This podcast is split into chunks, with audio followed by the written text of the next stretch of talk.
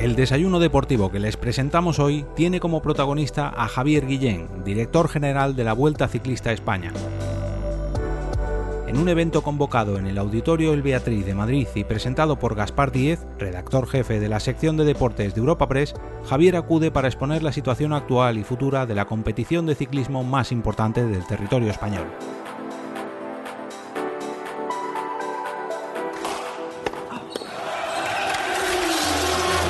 Quieres estar al tanto de toda la actualidad deportiva, puedes visitar la sección de deportes de nuestro portal de noticias europapress.es. Muy buenos días, muchísimas eh, gracias, gracias a Europa Press por esta invitación. Querida presidenta del Consejo Superior de Deportes, gracias por estar aquí y a todos los compañeros que también del Consejo vienen hoy, hoy contigo y con los que constantemente pues, tenemos la oportunidad de compartir días de, de trabajo. También quiero saludar a los directores generales de deporte de la Comunidad Autónoma de Murcia y de Castilla-La Mancha, dos territorios muy allegados a, la vuelta, a mi presidente, José Luis López Cerrón, a los miembros del Comité Olímpico Español, miembros de ADO, a todos los que, como asiduo que soy a estos desayunos, pues ya y con el deporte como encuentro, pues podemos considerarnos todos amigos y, y amigas. La verdad es que si hoy eh, estamos aquí es porque la Vuelta 2020 se ha podido celebrar. Si no, eh, yo creo que Gaspar no me hubiera llamado, o sí, pero yo desde luego no hubiera venido.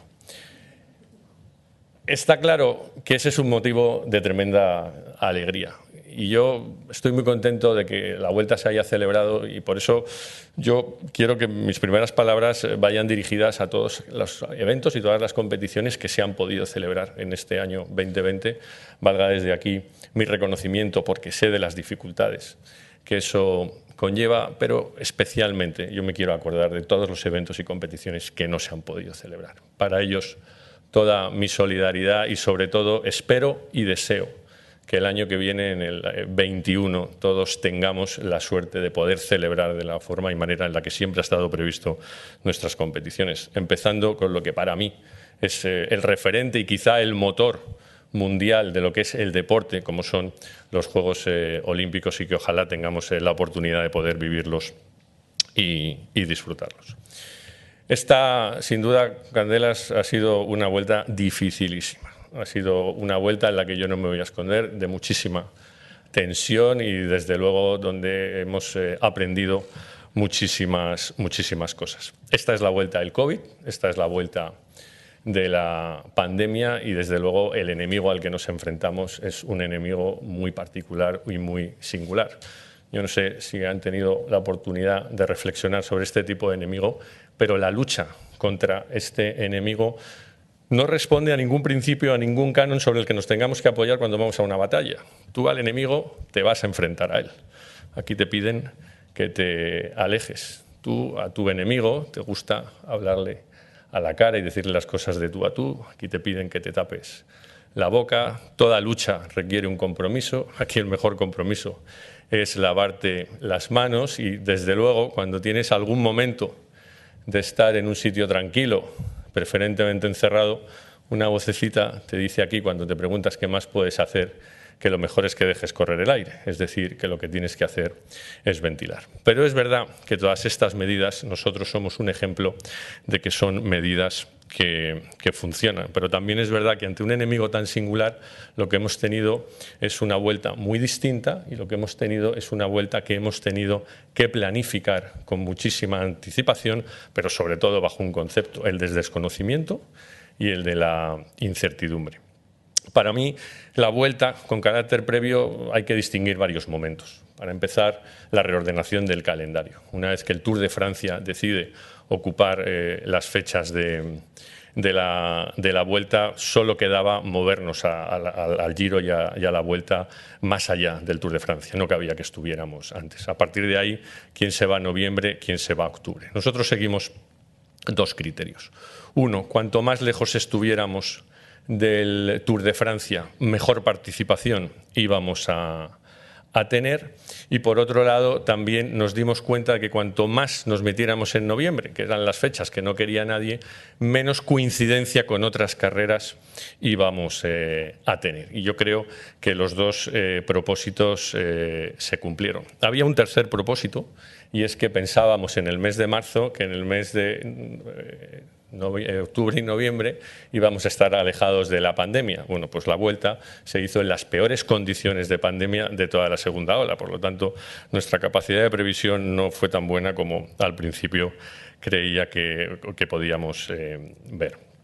Otro segundo elemento importante, para nosotros fue muy importante que en España empezara el ciclismo internacional, con la Vuelta a Burgos, carrera con la que tuvimos la oportunidad de participar codo a codo, pero sin duda lo que nos ayudó muchísimo desde un punto de vista práctico fue el Tour de Francia. La Vuelta pertenece al Tour de Francia. Trabajamos conjuntamente en el protocolo. El Tour trabajó muy de la mano de la Unión Ciclista Internacional y nosotros directamente nos subimos a, ese carro. Protocolo que luego eh, adaptó aquí la Federación Española de Ciclismo.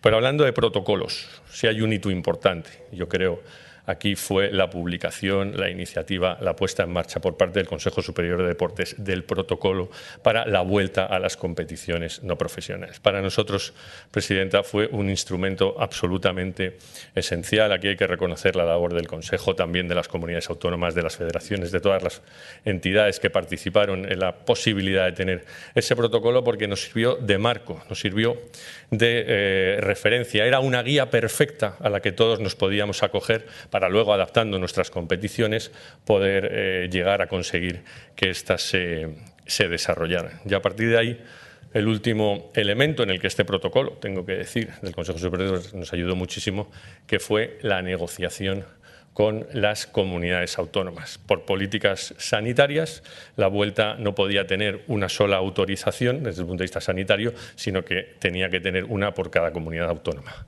nueve comunidades autónomas, nueve interlocuciones distintas. Yo cuando me enfrento a eso me pongo delante de la mesa y digo, esto no es un estado de alarma, esto es un estado que alarma directamente. ¿Cómo vamos a tener nueve comunidades autónomas y cada una nos tiene que dar su autorización? Pues nada más lejos de la realidad. Para empezar, agradecimiento absoluto a las comunidades autónomas por su apoyo, pero sobre todo por su orientación todas nos hicieron las mismas observaciones, todas nos hicieron las mismas eh, consideraciones y en ninguna de ellas hubo nunca la más mínima duda, siempre preocupación, pero la más mínima duda de que la vuelta se tenía que celebrar. Nosotros presentamos nuestro protocolo con tres niveles de burbuja, el nivel 1, que era los eh, corredores, lo que es el hecho de la competición, nivel 2, que son los miembros de organización que tenían que tener contacto necesariamente con los corredores y los equipos, y un tercer nivel de organización que eran los miembros de la carrera que no tenían que tener contacto con estos dos primeros niveles, pero que sí lo iban a tener con terceras eh, personas. Y había un último nivel que era eh, el del público, que evidentemente no competía a la carrera. Pues bien, nosotros llegábamos a las comunidades autónomas, les presentábamos nuestro súper eh, protocolo con las burbujas, todo muy bonito, le hablábamos de los corredores, le hablábamos de eh, los comisarios, etcétera, y las comunidades autónomas nos decían, mira, aquí lo que importa es el interés general obviamente, hay que decir. Y aquí lo que nos importa es el público. Y desde luego, esa lo que es más importante que había que preservar era la salud. Y en esa preocupación eh, por el público nos pusimos a, trabajar. Es curioso, a las comunidades autónomas les eh, preocupaba, como eh, al Consejo Superior de Deportes, como al Ministerio de Sanidad, les preocupa con el hecho del público dos, dos cuestiones. Una, que no haya aglomeraciones, es decir, que no tengamos la posibilidad de que pueda existir contagios por un efecto llamada. Y una segunda eh, circunstancia que era un hecho ejemplarizante, es decir, no podemos estar todo el día diciéndole a la gente que no se congregue, que no se junte, que no se mezcle y ahora llega la vuelta y entonces todos a la calle, todos juntos y todos haciendo lo contrario, porque al final lo que estabas haciendo es autorizar un evento que daba mensajes eh, absolutamente contradictorios.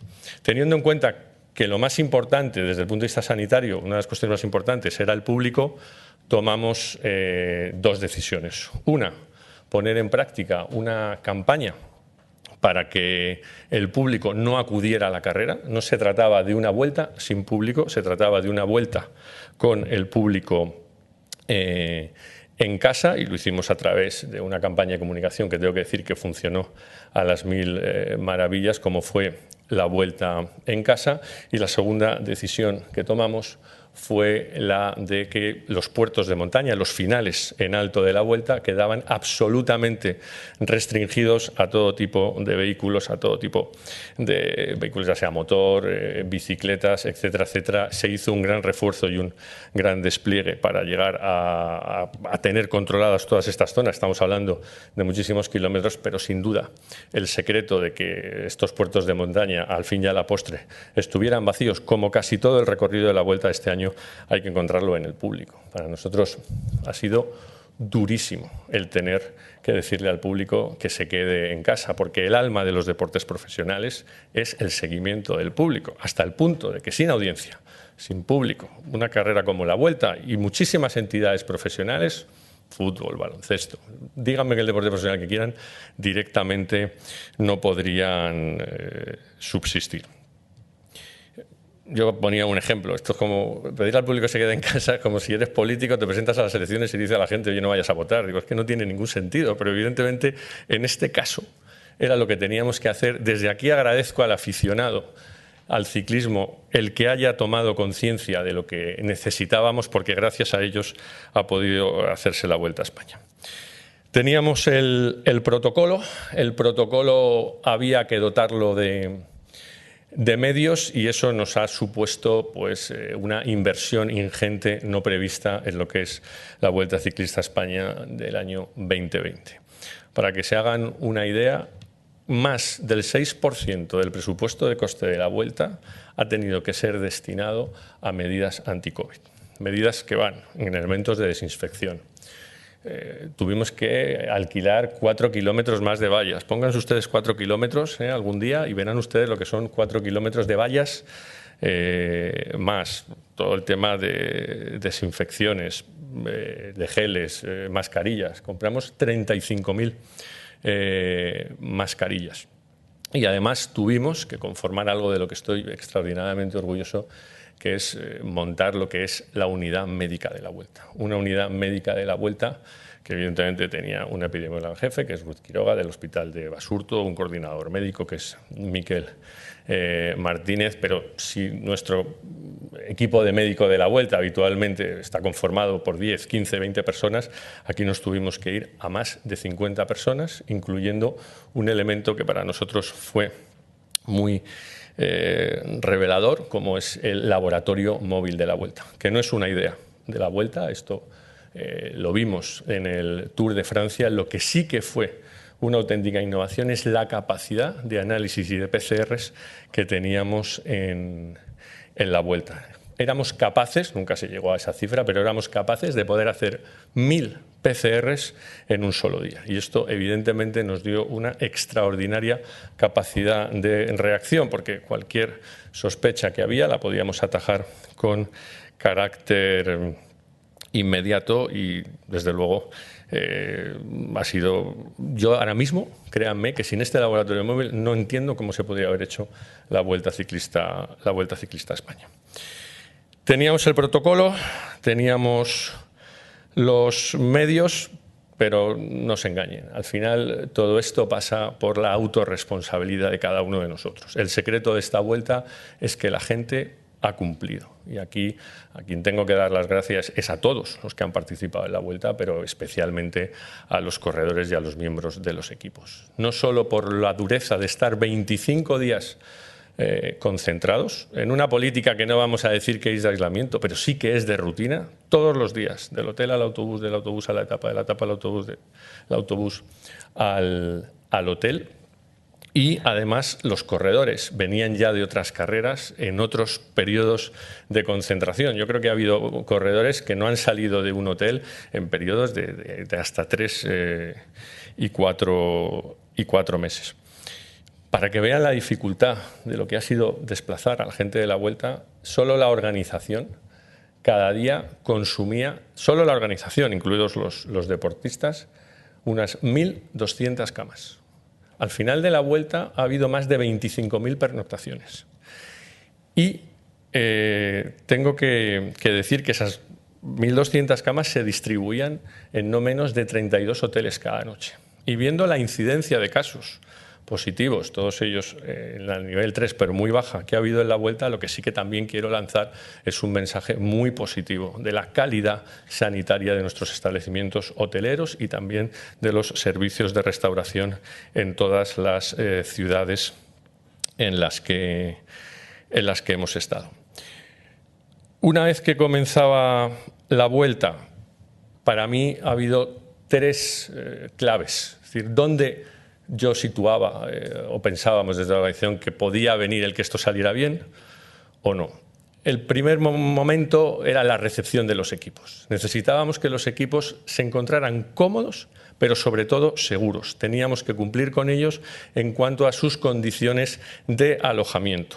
Un hotel por planta, cada equipo tenía que tener un comedor en, exclusiva, no podíamos tener a los equipos sobrecargados con otros miembros de organización, aunque así se hiciera, y todo para que ellos mismos vieran y entendieran que esto era posible. La segunda clave para mí estaba en la primera etapa. Ahí nos lo jugábamos todo. Si la primera etapa salía bien, todas las demás podrían salir bien. Si la primera etapa salía mal, créanme que hubiera sido muy difícil. La primera etapa salíamos eh, de Irún, pero teníamos ya una llegada en alto a, Rate. Esa llegada en alto eh, estaba previsto y ordenado que se hiciera sin público. No había absolutamente nadie y aquí, al igual que en el resto de llegadas en alto, por tanto, tengo que felicitar a los fuerzas y cuerpos de seguridad del Estado que han estado siempre con la vuelta. En el caso de Arrate será Irún, en el resto, digo, de Archancha, perdón, en el resto de, etapas pues era la Guardia Civil junto con la Policía Nacional más las policías locales de cada territorio. Todo ha sido COVID, todo ha sido estar centrado en el maldito COVID, pero la verdad es que hemos tenido un grandísimo consuelo, que es cómo ha salido la competición. Yo creo que ha sido una edición tremendamente positiva. Hemos tenido cada día eh, muchísima batalla. Hemos conseguido que se cumpla el guion, es decir, emoción eh, hasta el final. Hemos visto cómo la gente ha respondido al llamamiento de quedarse en casa, pero nos ha visto desde casa por el seguimiento que ha, habido y créanme que eso eh, lo compensa absolutamente todo.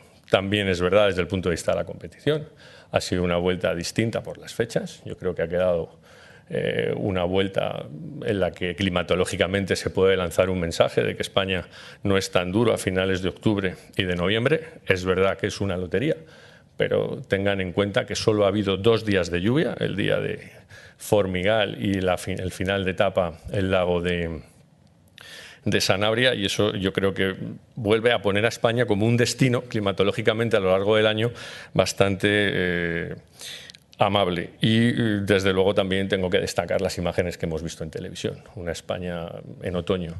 Eh, preciosa, una España realmente diferente, pero eh, una España que desde lo que a la vuelta se refiere no hay debate. Nosotros no queremos la vuelta en otoño. Nosotros te claro que Fernando Fernández Gómez, que ya sabía mucho, él dijo que las bicicletas son para el verano, las bicicletas son para todo el año, pero la vuelta sí que es eh, absolutamente para todo el, verano. Y gracias al esfuerzo de, todos, llegamos, eh, salimos de Irún, llegamos a, Madrid y pudimos cumplir con el reto de que nuestro 85 año de existencia, nuestro 85 aniversario, la 75 edición pudiera llevarse a cabo. Tengo que decir que el evento ha salido, yo creo que, reforzado, de la misma manera que ha salido reforzado el deporte, de la misma manera que ha reforzado este país podemos presumir de que aquí tenemos un eh, deporte seguro o yo diría que muy, que muy eh, seguro. Con carácter general, yo creo que los españoles tenemos suerte de tener a la vuelta. Solo hay tres grandes carreras de tres semanas en el mundo y una de ellas está aquí. Y yo ¿eh? que tengo la obligación de proteger la vuelta, de preservar la vuelta, de fortalecer la vuelta, lo que sí que digo que el resto de españoles lo que creo que podemos es presumir de que tenemos eh, la vuelta. Una carrera que tiene una extraordinaria personalidad de identidad. Es verdad que el Giro y el Tour tienen eh, más años que nosotros, tienen más tradición histórica. Nosotros ya con 85 años la cosa no nos va, no nos va mal, pero yo sí que creo que es la carrera más identificable de cuantas eh, podemos encontrar. La gente sabe que va a haber en la vuelta y va a haber sobre todo incertidumbre en el resultado. Nunca sabemos quién va a ganar, va a haber muchísima emoción y algo que a mí me gusta mucho destacar. En la vuelta hay un gran contenido de pasión. Nuestro, uno de nuestros lemas es la pasión que te toca. Tenemos un evento nacional, y digo tenemos porque la vuelta es de todos. ¿eh? Los acreedores de la vuelta, los primeros es el público y los aficionados eh, españoles y las aficionadas españolas. Es un evento nacional con una extraordinaria trascendencia internacional. No somos un evento internacional que de vez en cuando recala en España, no, somos un evento que se hace en España que se proyecta en el extranjero y se proyecta en dos vertientes. Una, la vertiente televisiva, llegamos a 190 países. Tenemos más de 17 operadores que dan la vuelta en directo. Son más de 62 horas de, televisión en directo. somos capaces, a través del extraordinario trabajo que hace Televisión Española, de llevar España a muchísimos rincones del mundo. Al final de la vuelta se concitan cada año casi 400 millones de espectadores a nivel mundial. Y luego también tenemos la capacidad de internacionalizar la vuelta sacándola de España. Este año íbamos a haber salido de, los Países Bajos, de la ciudad de, de, Utrecht, íbamos a haber ido a Portugal. No ha podido eh, ser por razones obvias, pero desde luego son dos países con los que las relaciones están lo suficientemente abiertas como para decir que volvamos.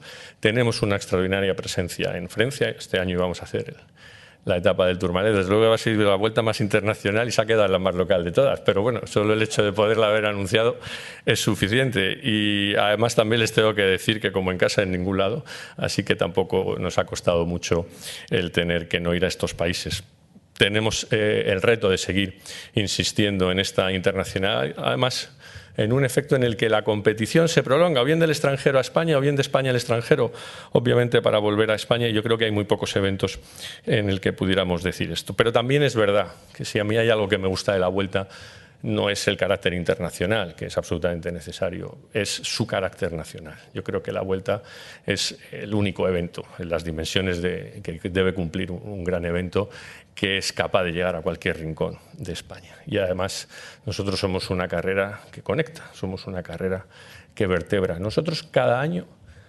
recorremos casi, unas veces más, otras veces menos, 500 municipios. Este año recorremos, hemos recorrido 416 municipios y hemos tenido eh, tres etapas menos. Y además eh, lo hacemos con eh, la vocación de ser una plataforma de comunicación, pero sobre todo la vuelta no solo tiene la capacidad de ir, también tiene la capacidad de descubrir. Nosotros, al final, también, y está constatado, somos un elemento dinamizador del turismo en los territorios. En los últimos 10, eh, 12 años, la vuelta ha llegado a más de 25, casi 30 finales en alto diferentes en los que todos ellos han tenido una extraordinaria eh, repercusión o retorno una vez que la vuelta ha llegado a esos territorios. Y yo siempre pongo tres ejemplos. Para ver, que vean la efectividad de esto que les estoy contando, hablen con el alcalde de Umbría por el alto del mirador de Ézago, hablen con el, alcalde de Sabero por la rampa de la Camperona y hablen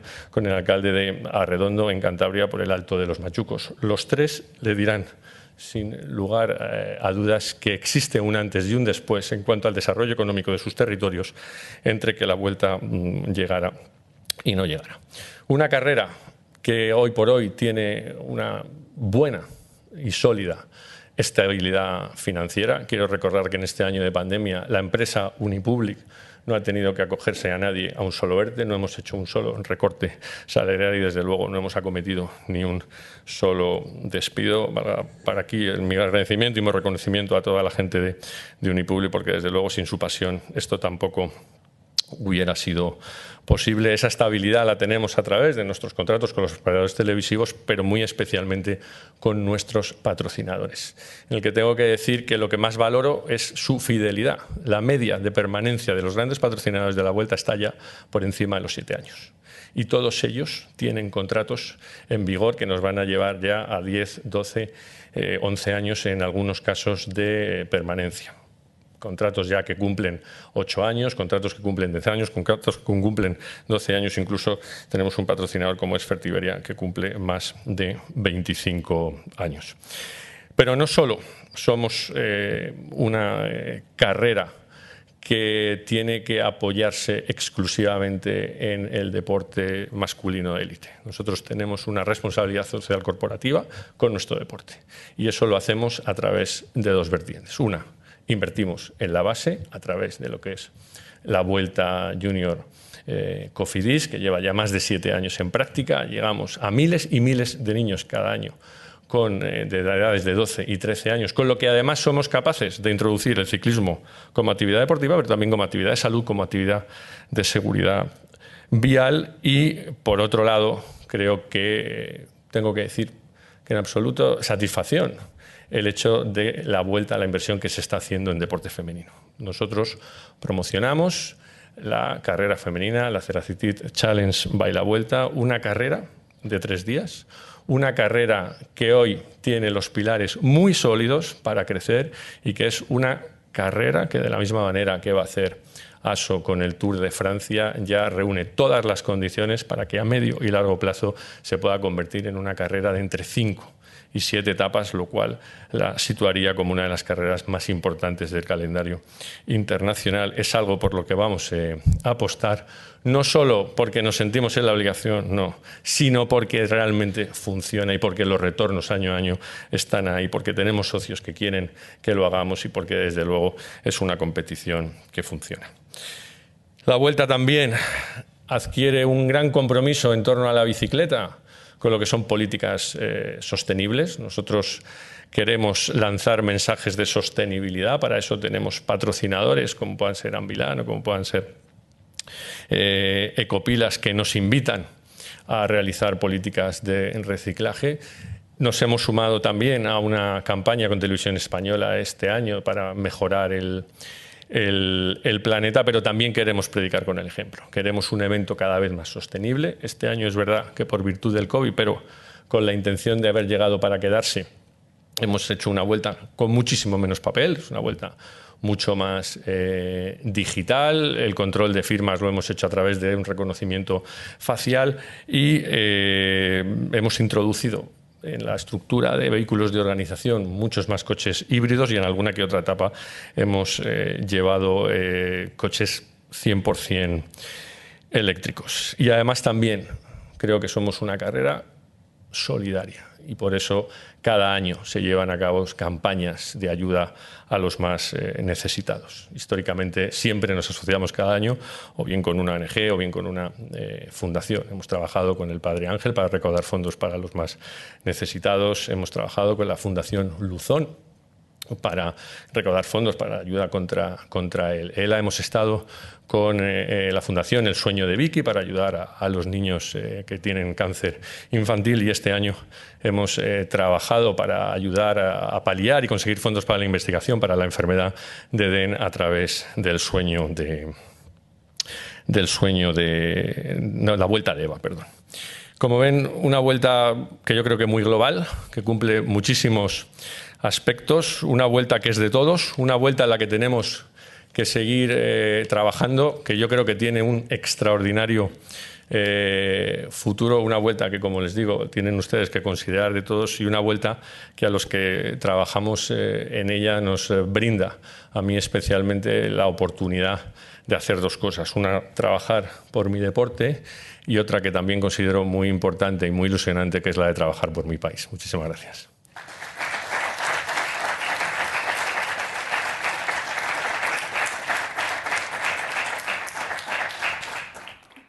Bueno, buenos días a todos. Y bueno, Javier, como sabíamos, me, pediste cinco minutos y sabía que evidentemente no, ibas a hablar cinco minutos, dada tu oratoria.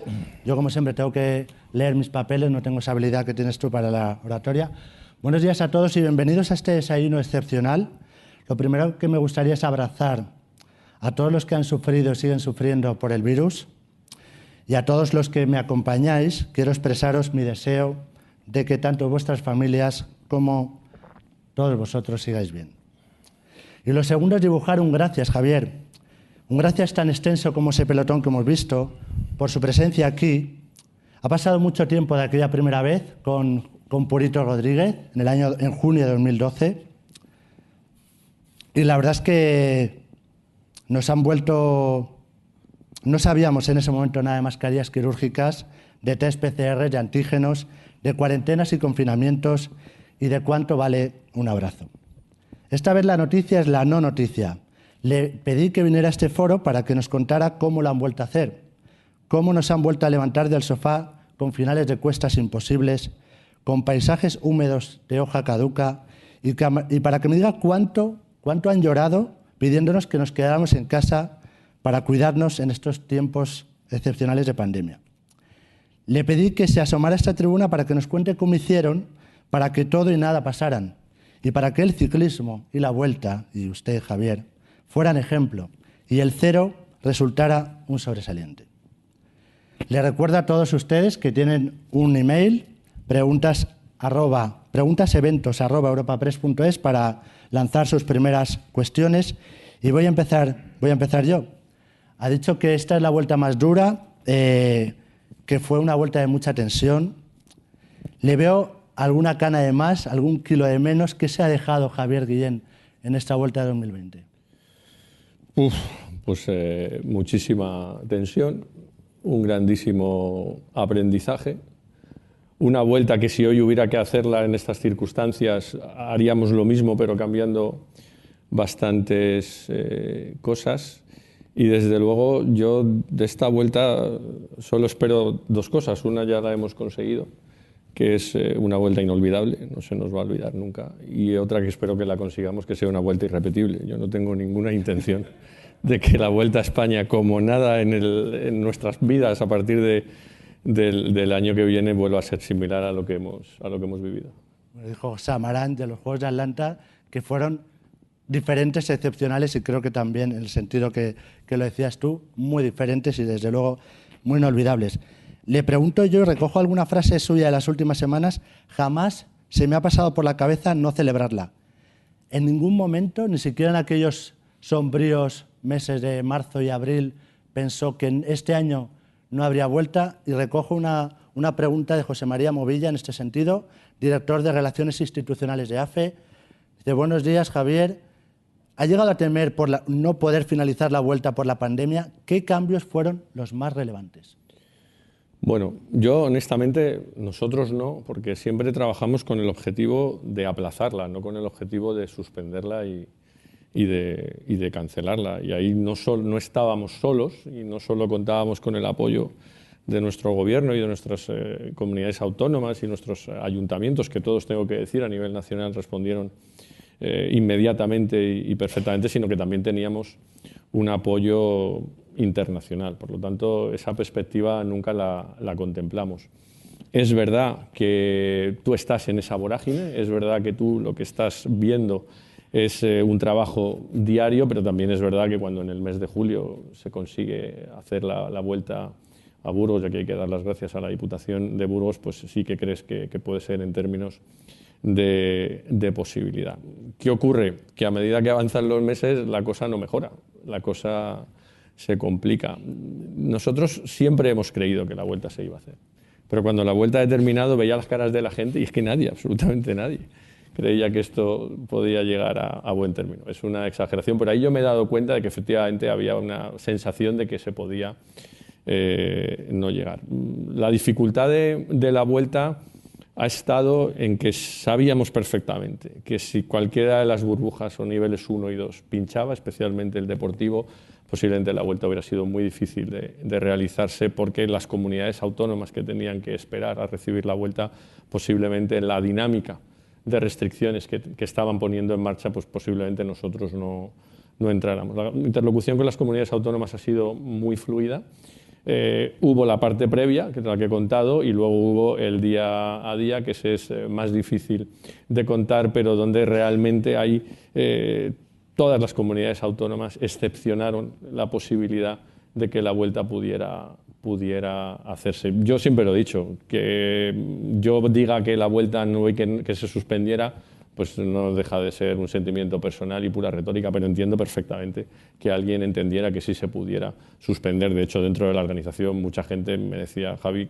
mm, yo no sé si vamos eh, a llegar. Yo les decía, con un día que fallemos, eh, fallarán todos los, días, pero afortunadamente, gracias al, compromiso y la autorresponsabilidad de todos, pues fuimos capaces de, de sacarla adelante. Yo creo que una carrera ciclista de tres semanas, en este caso de 18 etapas, es lo más difícil que te puedes encontrar a la hora de organizar un evento deportivo precisamente por el movimiento y precisamente por la cantidad eh, de gente. Por eso fue tan importante demostrar que es posible, porque luego además también creo que fuimos capaces de mandar un mensaje social. Oye, si se cumplen las medidas, podemos salir eh, adelante. No solo es una cuestión de la vuelta o del ciclismo, es una cuestión de todos los, ciudadanos. Desde ese punto de vista, yo creo que sí que lanzamos un mensaje muy en positivo. Precisamente lo comentabas, lo comentaba al principio de, su intervención, que está aquí porque ha salido muy bien la vuelta y porque ha sido un ejemplo. Y en ese ejemplo, eh, usted que es, muy, reconocido hincha del Atlético de Madrid, supongo que, que, seguía un poco la filosofía del Cholo, ¿no? Iba partido a partido, etapa a etapa en la vuelta, ¿no? Sí, aquí hemos sido muy atléticos. Los atléticos somos muy sufridores y esta vuelta la hemos sufrido, la hemos sufrido mucho y desde luego que es una, una vuelta de etapa a etapa. A mí, una parte que me empezó a preocupar eh, fue después del segundo día de, del segundo día de, de descanso, eh, que empezó a generarse una especie de estado de euforia. Ya llegamos a Madrid, ya llegamos a Madrid. Y yo a la gente le decía, para llegar a Madrid quedan cinco etapas y hay que hacer la del martes, luego la del miércoles, luego la del jueves, porque mm, al final si el virus eh, se te metía entre el día de descanso y una manifestación de un contagio había tiempo más que, más que suficiente. Esa euforia hubo que, que pararla, hubo que decirle a la gente que esto es efectivamente etapa a etapa, partido a partido y afortunadamente pues, eh, todo el mundo lo, comprendió porque creo que si nos hubiéramos, si hubiéramos perdido la concentración, si nos hubiéramos dejado llevar por esa euforia, la última semana hubiera sido la más complicada. Y volviendo, volviendo un poco hacia atrás, eh, le comentaba antes eh, aquellos sombríos meses de marzo-abril. En esos meses usted lanzaba una y otra vez el mismo mensaje. Es indispensable que el Tour se celebre para la supervivencia del ciclismo y de los equipos. Eso es así. El Tour, yo creo, que como evento deportivo internacional, entendido como un evento, algo que sucede en un periodo muy corto de tiempo, en este caso eh, tres semanas, me refiero que no es una liga, no es una competición que se desarrolla a lo largo de todo, el año, pero como evento yo creo que de los que se celebran cada año es el de mayor trascendencia mundial.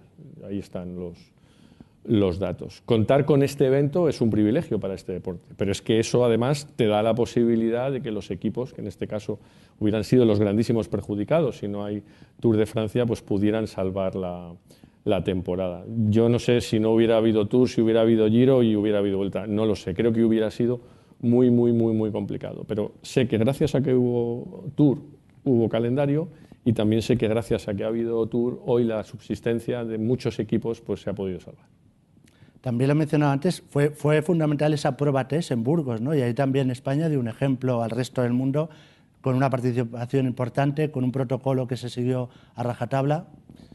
Lo que hizo Burgos tiene muchísimo mérito, porque además eh, las condiciones, eh, lo que a, ponerte en marcha por primera vez no eran eh, fáciles. Burgos además entraba en blanco, o sea, es verdad que había un protocolo, pero entraba absolutamente en blanco y, yo creo que a, todos nos vino muy bien que fuera así.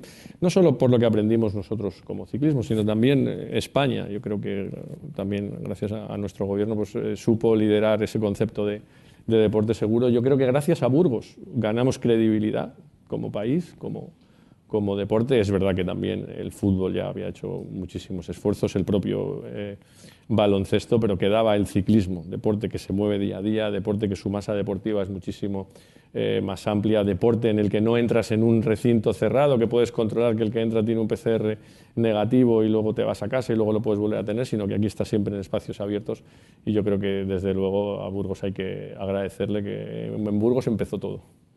¿Y cómo diseñaron y, qué les aconsejó? ¿Cuáles fueron sus asesores para diseñar todo ese protocolo en el que, no sé si lo mencionó antes, hablaba de las tres burbujas, de la, burbuja de, los equipos y los corredores sin contacto, del personal de organización con contacto con los corredores y del que no tenía contacto con los corredores? Bueno, aquí hay dos partes.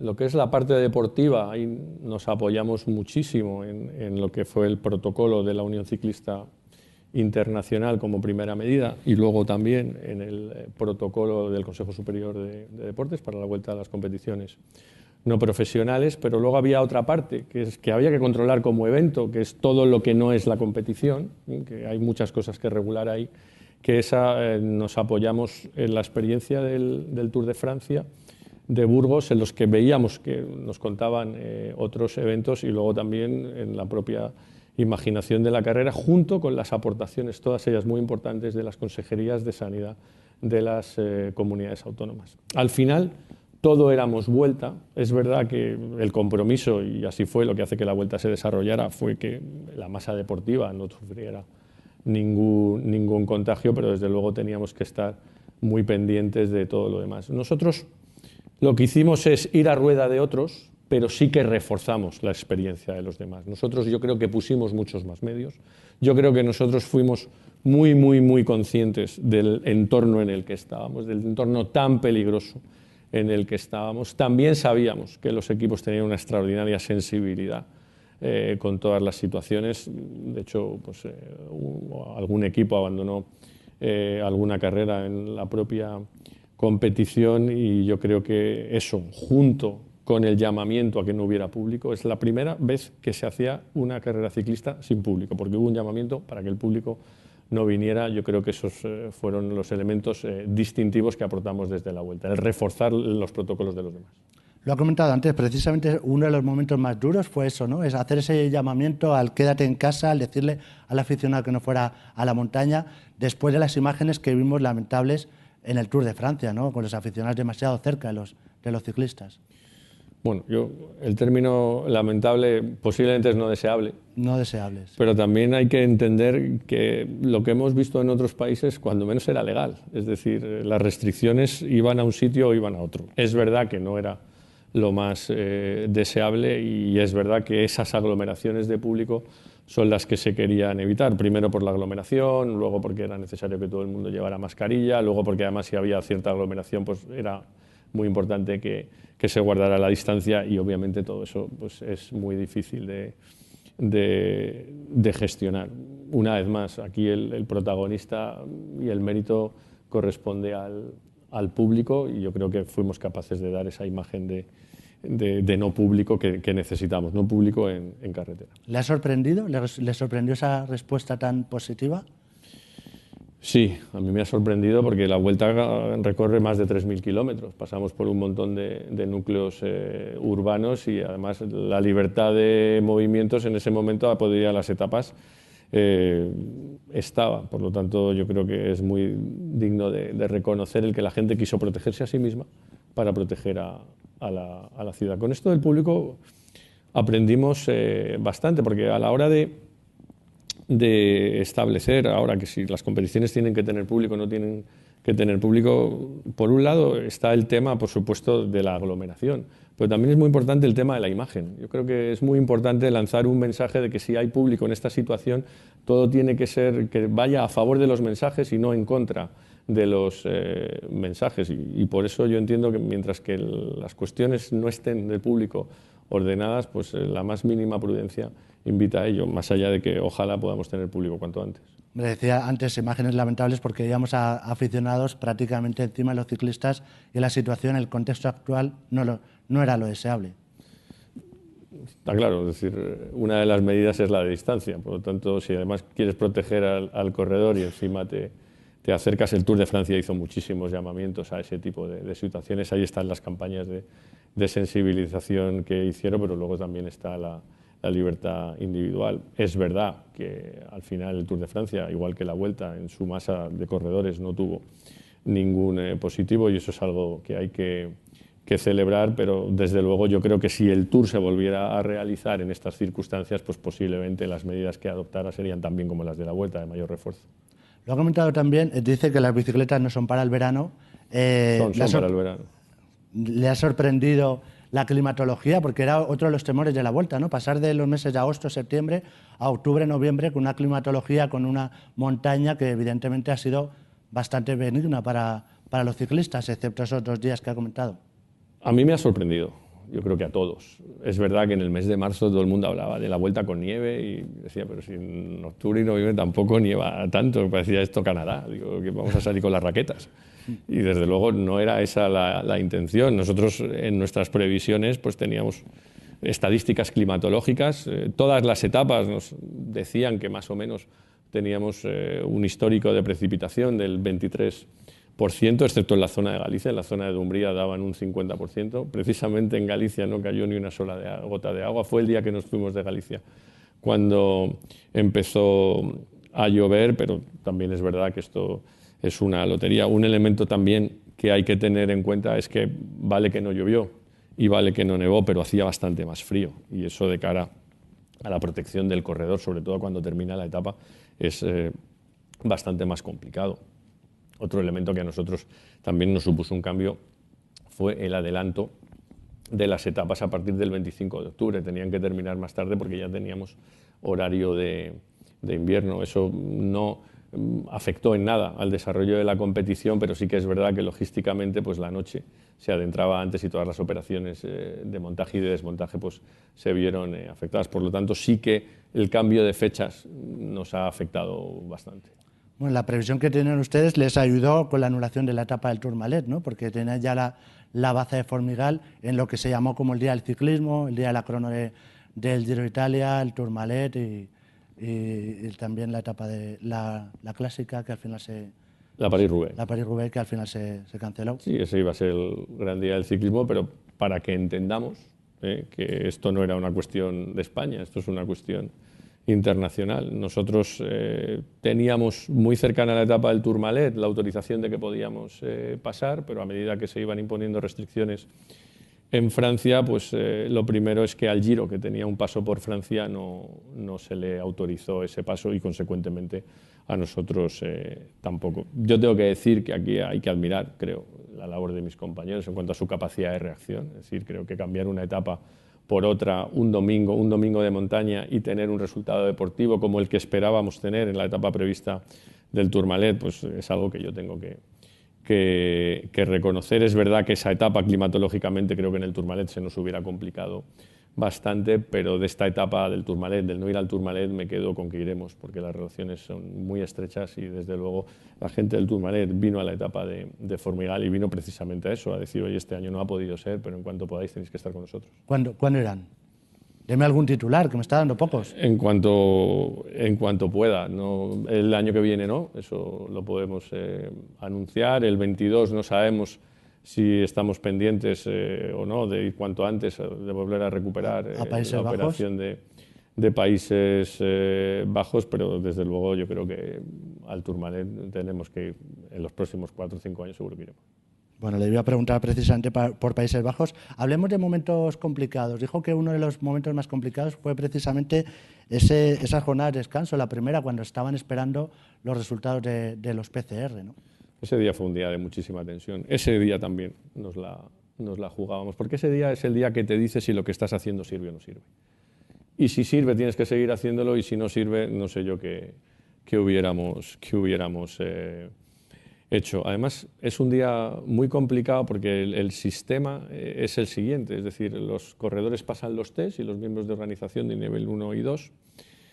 El, el, laboratorio comunica, porque es una información confidencial, a los equipos, los equipos a la Unión Ciclista Internacional y a nosotros, la Unión Ciclista Internacional, nos dice si hay o no hay eh, positivos ya de acuerdo con, con, el equipo. Claro, cuando recibes la llamada de la Unión Ciclista Internacional que te dice cero positivos, pues eh, más o menos es como cuando el Atlético gane la Champions. Es decir, bueno, alguna vez el techo del cielo ser. se te queda abajo. Alguna vez se, se dará, ¿no? Por el supuesto, Atlético, digo. Absolutamente, vamos, no me cabe la más mínima duda. Eh, hablemos también de otro momento complicado. ¿Cómo se explica ese, ese contagio masivo en la Guardia Civil, un, un cuerpo al que usted tiene especial cariño por todo lo que hacen por la carrera? Yo la verdad es que nos extrañó nos extrañó muchísimo. Las fuerzas y cuerpos de seguridad del, Estado estaban fuera del, protocolo, lo que no quiere decir que no hayan tenido nuestra máxima colaboración, como sí han tenido la Guardia Civil y la Policía Nacional. Lo digo en términos de extrañeza, no porque haya nada raro, sino porque realmente estadísticamente lo que estábamos viendo no se correspondía con lo que habíamos tenido en, en la vuelta. Obviamente no nos corresponde a nosotros, que además fueron unos test que se realizaron ya fuera de carrera el explicar lo que, ha, lo que ha ocurrido. La propia Guardia Civil, en el momento que nos pusimos en contacto con ellos, nos dijo que esto era un problema de la Guardia Civil y que todo el mundo que quería quisiera información se remitiera a ellos. No tenemos más que la, confirmación, no sabemos cómo eh, ha continuado el proceso, más allá de que esperamos y deseamos que todo el mundo esté bien. Supongo que más adelante pues tendremos alguna reunión de coordinación en la que poder estudiar qué es lo que ha podido pasar y desde luego pues eh, sí que tengo que decir que lo que es a la burbuja deportiva no es algo que haya tenido afectación o trascendencia, pero no por ello es un hecho que, lamentamos enormemente. Eh, una de mis últimas preguntas de esta edición. El impacto económico, tres etapas menos, ha dicho que un 6% del presupuesto se dedicó precisamente a medidas anti-COVID. Eh, ¿Qué impacto tuvo, qué impacto económico tuvo precisamente por esas tres etapas, por las medidas anti-COVID, a, niveles de, no sé si lo puede cifrar, en millones de euros. Y también una pregunta que, que, me gustaría hacerle. Para nosotros los periodistas se nos ha quedado, desgraciadamente, de esta pandemia, el teletrabajo y la posibilidad de hacerlo. ¿A usted qué cree que le, que le queda la vuelta después de la experiencia de este año? Bueno, en cuanto al impacto económico, obviamente, como todos, eh, hemos bajado mucho la, la, cifra de facturación y aunque ahora ya estamos con, con, el cierre y creo que vamos a, ser capaces de, solventar el, el, año, pues el impacto ha sido importante, pero yo creo que en este caso, y así lo entendía principalmente el, Consejo de Administración y, el accionista, lo importante no era el resultado económico, lo importante era salvar la vuelta este año como forma de manera de salvar el, el ciclismo y sobre todo reforzarnos de, cara a a futuro, con independencia de cuál haya sido la, cuenta de resultados, y obviamente no, no, va a ser desastroso, yo creo que lo que se ha hecho es una inversión de futuro. Si la apuesta salía bien, como ha salido bien, yo creo que la vuelta sale reforzada. En cuanto al teletrabajo, pues es un instrumento que yo considero que es útil. Bueno, digo en nuestro caso, digo de la vuelta de lo que se ha hecho, ¿qué, va, qué puede quedar para próximas ediciones?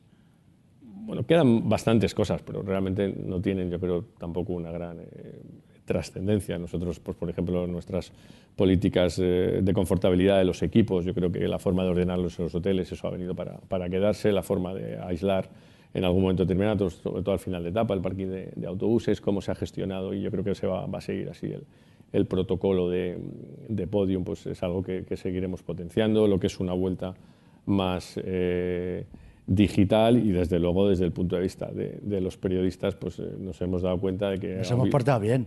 Sí, sí, por supuesto, solo faltaba.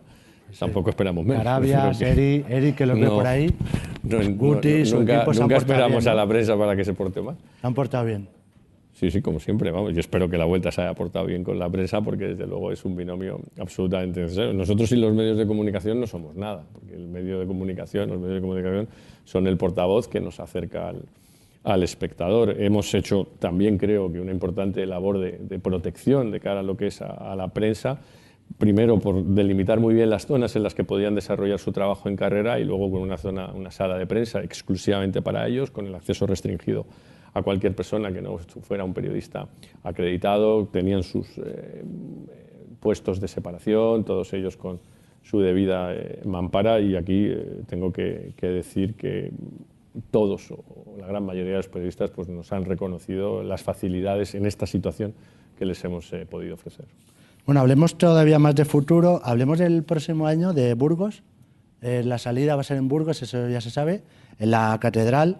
Usted la ha definido como una salida divina. ¿Cómo va a ser esa salida divina? No desde el interior de la catedral, que creo que se ha aclarado, pero cómo va a ser. También ha comentado que va a ser una vuelta menos norteña, que va a pasar por Andalucía, lo de Santiago me lo iba a confirmar aquí, me ha dicho que me iba a confirmar que va a ser la meta, la meta de la vuelta. Cuénteme todo esto. No, no, no te lo voy a contar. lo siento, pero no. Eh, va a ser una vuelta diferente. yo creo que va a ser una salida, va a ser una salida divina, pero sobre todo va a ser una salida como una catedral, eso no, no me cabe la menor duda. No vamos a salir de dentro de la catedral, pero vamos a salir del portal de la catedral, por lo tanto seguimos eh, saliendo de la catedral en una contrarreloj que será más o menos de unos 8 eh, kilómetros, una contrarreloj individual que queremos que sea eminentemente urbana para aprovechar todos los recursos monumentales de una ciudad patrimonio como es Burgos y saldremos de la catedral y llegaremos a, la catedral. A partir de ahí es verdad que este año ha sido una vuelta pues, eh, muy, muy norteña y yo creo que toca cambiar el, perfil y eso nos va a hacer que llevemos la vuelta a territorios donde no hemos estado en, en, los últimos años, incluso en algún territorio donde no hemos estado hace, hace bastante, bastante tiempo. Yo creo que va a ser una vuelta, digamos, desde el punto de vista geográfico, muchísimo más global, pero no va a perder la identidad de una vuelta dura, una vuelta con bastantes finales en, alto y una vuelta en la que esperemos que todo se decida al final. La Andalucía de Santiago no me ha dicho nada.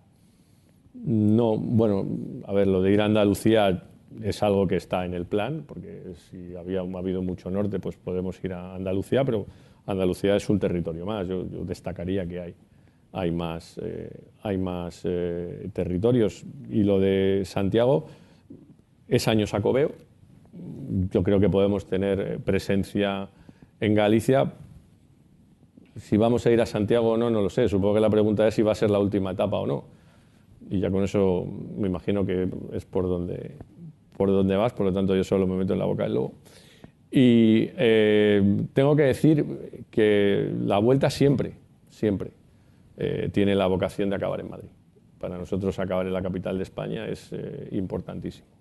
Si no tuviéramos que acabar en la capital de España, tiene que ser por un hecho absolutamente eh, relevante.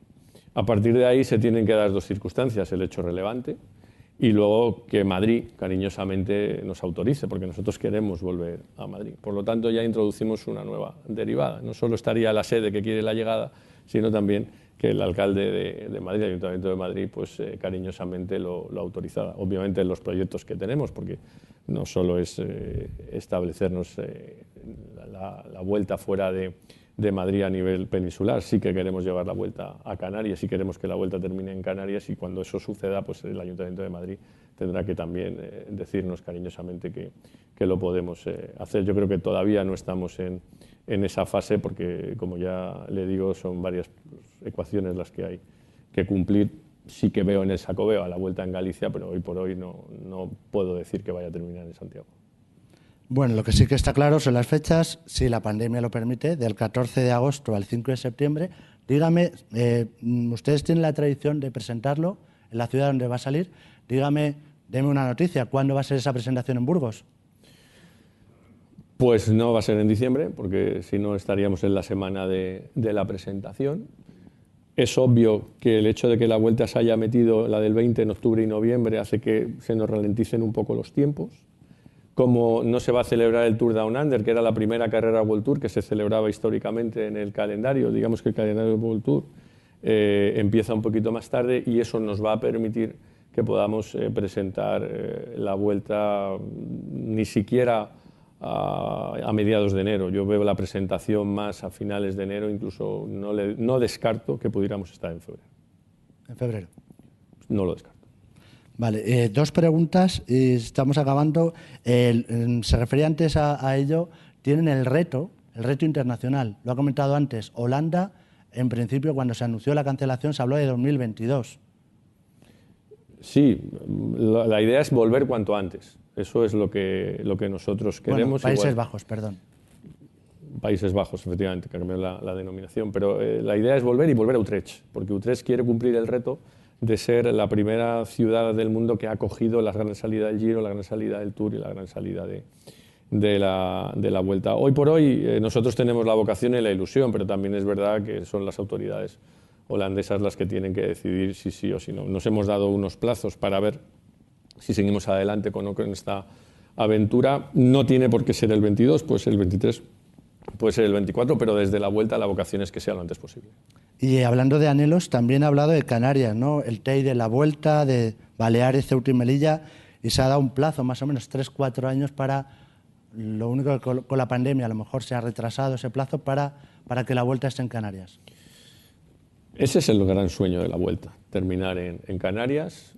Creemos que además eh, no podemos ir a una sola isla, tenemos que ir por lo menos a, dos y desde luego queremos que el TIDE forme parte de, de una de las, de las etapas. Estamos trabajando con el gobierno canario, estábamos trabajando ya, digamos, eh, soterradamente y de una forma tranquila para ver opciones y, posibilidades, pero también es verdad que la pandemia bueno, pues ha establecido cierto parón. No es un proyecto fácil ir a Canarias, logísticamente es muy complicado, por supuesto que es posible, pero lo que necesitamos es tiempo.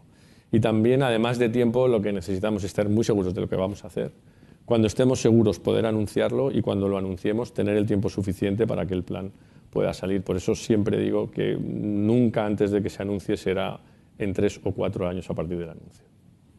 Vale. Eh, y una de mis últimas preguntas, ¿qué participación espera en la última vuelta de Valverde? Los Juegos Olímpicos son del 23 de julio al 8 de agosto, la ruta el 24, la crono el 28. Hay tiempo suficiente para que gente como Alejandro Valverde pueda hacer ese doblete. Eh, ¿Y qué ha sido Alejandro para la carrera? Empezando por el final, Alejandro es un santo y seña, un grandísimo referente, un extraordinario ejemplo, alguien que es un chaval de, de 40 años, lo que sobre todo es, eh, irradia es ilusión y eh, una gran vocación profesional y sobre todo es alguien que quiera la carrera, es alguien que le gusta la vuelta y que lo, que lo dice. Yo creo que Alejandro es uno de los que hace hace país y hace país a través de, la, de la, vuelta. En cuanto a la participación, es importantísimo, acabamos de terminar la, Vuelta a España. Nosotros eh, creemos que los Juegos Olímpicos no nos va a condicionar demasiado, porque no deja de ser la primera prueba que se celebra en, en, los Juegos y hay tiempo suficiente para poder venir a la vuelta, pero desde luego ahora mismo las estrategias de participación que puedan seguir eh, los equipos están muy, muy en el aire cuando no había pandemia y la vuelta empezaba este año en el 20 en agosto y los Juegos Olímpicos de Tokio estaban previstos celebrarse en sus fechas eh, normales, ya sabíamos que íbamos a tener una buena participación, por lo tanto, eh, creemos que tenemos que ser optimistas de cara al 21. Bueno, y le voy a hacer una última eh, sugerencia, apunte, pero antes un pequeño atraco, ya que vamos a aprovechar que está aquí la secretaria de Estado para el Deporte.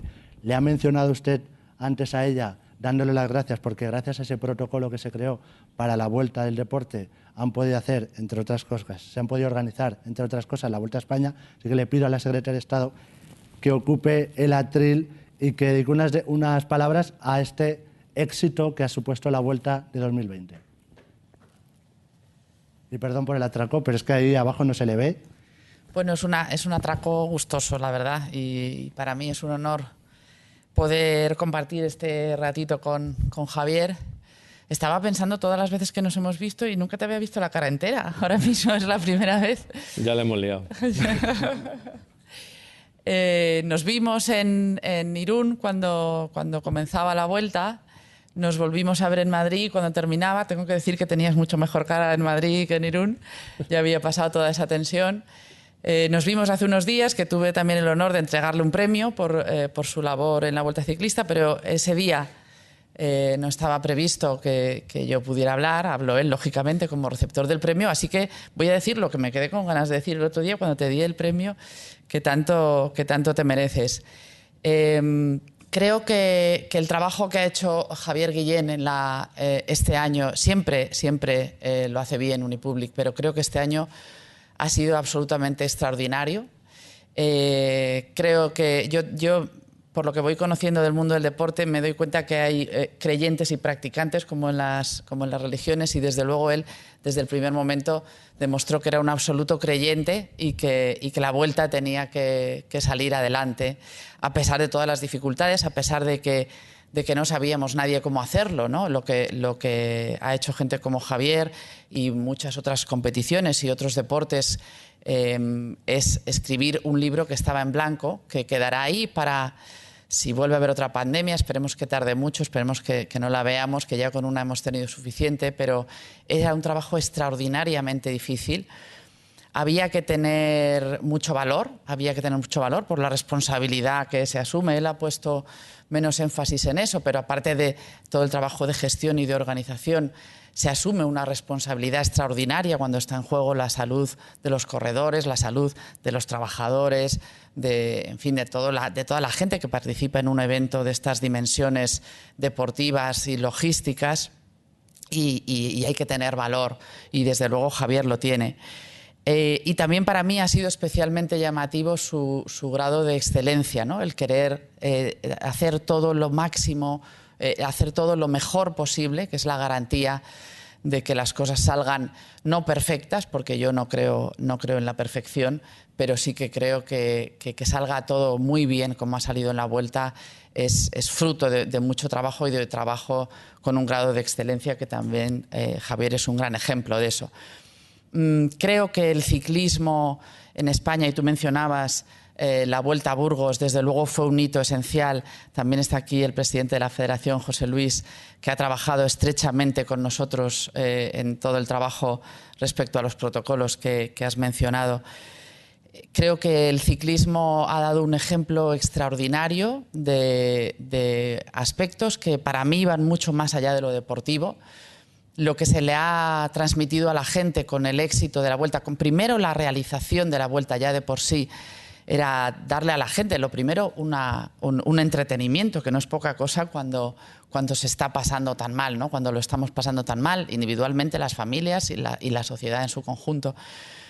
Un entretenimiento, pero también un ejemplo de, de, cómo nos crecemos ante la adversidad y creo que hemos dado ejemplo como sociedad, desde luego la pequeña sociedad del deporte, de cómo nos crecemos en los momentos difíciles y este era un momento muy difícil y mucha gente ha hecho muchas cosas extraordinarias.